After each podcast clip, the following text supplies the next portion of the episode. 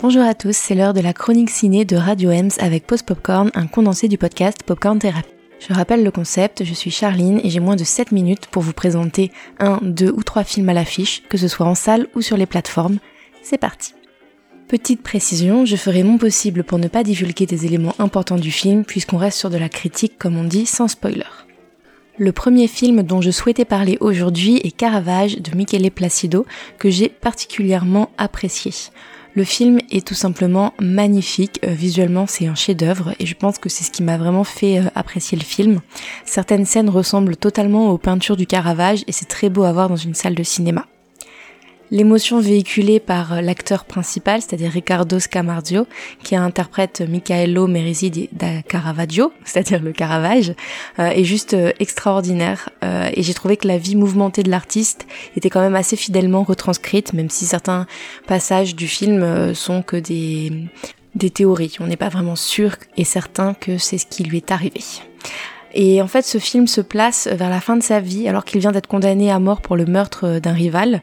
Euh, le film retrace sa fuite de Rome vers Naples et l'enquête d'un inquisiteur euh, nommé L'Ombre, euh, et interprété par Louis Garrel, qui devra décider ou non s'il mérite la grâce du pape, puisque même si son talent est reconnu par l'Église, le Caravage utilisait des prostituées, des vagabonds ou de manière générale des personnes à la morale plutôt douteuse pour créer ses tableaux et interpréter des saints, ce qui dérangeait fortement à l'époque. Personnellement, j'ai été captivée par principalement par les passages sur la création des œuvres du Caravage. Euh, vraiment, j'ai été euh, très très intéressée à la manière dont il mettait en scène avant de peindre. Et justement, j'ai une petite frustration puisqu'on ne le voit pas peindre. Euh, voilà, c'est un petit peu dommage pour ça. En tout cas, voilà, la reconstitution de ces scènes et la reconstitution de Rome particulièrement est splendide et donne envie de voyager.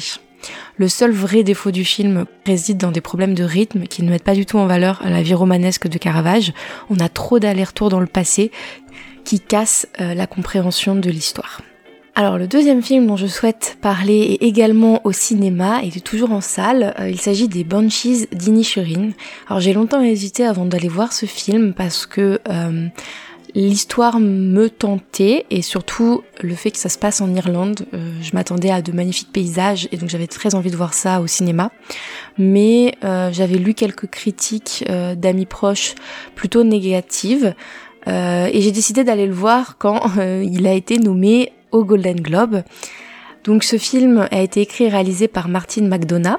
Et il se passe en 1923, donc c'est vers la fin de la guerre civile irlandaise, mais nous on est sur une petite île fictive qui s'appelle Inisherin, qui lui elle n'est pas touchée pour l'instant par la par la guerre, enfin qui ne sera pas touchée par la guerre. Et on suit euh, deux amis, Colm et Padrick, qui vivent sur cette île. Et puis du jour au lendemain, Colm refuse euh, de parler à Padrick et Padrick euh, se retrouve un peu démuni face à ça, il ne comprend pas, il essaye de, trouver des réponses, mais à part euh, Colm qui lui dit qu'il est ennuyeux et qu'il préfère euh, consacrer les années de sa vie qui lui restent à composer de la musique, euh, voilà, Pedrick se retrouve sur le carreau et va chercher à comprendre et va surtout refuser d'accepter la, la, vérité et d'accepter cette, cette rupture amicale. Donc les deux amis sont incarnés par euh, Colin Farrell et Brendan Gleeson et euh, c'est vraiment un des points forts du film puisque leur prestation est admirable, tout en subtilité et très touchante, très émouvante. C'est quelque chose qui m'a qui m'a marqué. On est face à une tragédie qui expose justement du coup la mort d'une amitié et nous au public on se retrouve un petit peu comme Patrick euh, dans une totale incompréhension et c'est voilà, ça a été un défaut du film puisque moi je n'ai pas, je n'ai pas compris non plus et on se retrouve bah, jusqu'à la fin. J'avais envie de, oh, je spoil un petit peu en disant ça, mais jusqu'à la fin j'avais envie qu'il y ait plus d'explications que ça.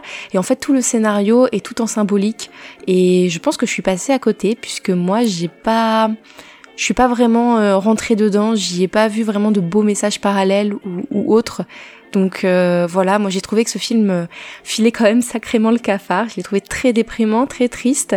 Et mis à part la mise en scène qui est vraiment une ode à la nature avec ces magnifiques paysages irlandais, bah voilà, j'étais plutôt déçue. Et bon, après j'y allais pour les magnifiques paysages irlandais et qui, ont quand même une importance ici puisque j'ai trouvé que c'était grâce à eux qu'on appuyait sur la, la petitesse et la solitude des hommes sur cette île. Donc voilà, une symbolique qui m'a marquée. Mais sinon j'ai l'impression d'être totalement passé à côté du message ou de la beauté du scénario. Je suis restée jusqu'à la fin avec mes interrogations et j'ai pas réussi à, m'évader plus que ça. Et pourtant, on est quand même face à un film aux multi-récompenses. Hein. J'ai parlé du meilleur film musical au Golden Globe ou de comédie. D'ailleurs, ce qui d'ailleurs est assez étonnant puisque moi je l'ai pas trouvé du tout en comédie, mais pourquoi pas. Euh, Colin Farrell a également reçu le Golden Globe du meilleur acteur. Le film a eu le Golden Globe du meilleur scénario. Et pareil, à la Mostra de Venise, le prix du meilleur scénario. Donc voilà, je me dis peut-être que peut-être que j'ai raté quelque chose. En tout cas, pour moi, ça a été quand même une sacrée déception. Et le dernier film dont je souhaite parler est The Pale Blue Eye, un film américain réalisé par Scott Cooper, euh, qui est sorti sur Netflix. Alors, il a eu quelques sorties euh, dans certains pays et quelques salles américaines, mais pas en France. Et il s'agit d'un thriller qui se déroule en 1830 à l'Académie militaire de West Point. On suit deux enquêteurs, un inspecteur vétéran interprété par Christian Bale et un jeune cadet dont le nom va vous paraître familier, puisqu'il s'agit de Edgar Allan Poe, et ce dernier est joué par euh, Harry Melling. Alors un des points forts du film, c'est justement ce duo, puisqu'on a une très belle alchimie entre les deux, et je n'avais pas vu Harry Melling depuis son rôle de Dudley dans Harry Potter, et ça a vraiment été une révélation pour moi. J'ai particulièrement apprécié l'ambiance du film, qui est une ambiance euh, assez sombre avec des touches de lumière apportées par des bougies. Euh, on entend un fort vent pendant tout le film. On a vraiment une atmosphère particulière qui m'a fait penser à un poème d'Edgar Allan Poe justement. Et en parlant de lui, même si je suis pas une grande connaisseuse, j'ai quand même vu quelques références ou clins d'œil cachés. Alors je suis sûre que les spécialistes euh, pourront s'amuser à dénicher des petits easter eggs. Le dernier point dont je voulais parler, c'était le scénario, qui est quand même assez efficace, j'ai trouvé, puisque j'ai été pas mal surprise à la fin. Alors je peux pas dire plus sans spoiler, mais euh, en tout cas je vous conseille de le regarder. Je donnerai quand même une petite mise en garde puisque Netflix le prévient dès le début, hein, mais il y a des scènes assez violentes. On assiste à des scènes de suicide, il y a du sang euh, et des violences sexuelles. Voilà, en tout cas, euh, ce sera tout pour aujourd'hui et puis on se dit à la prochaine.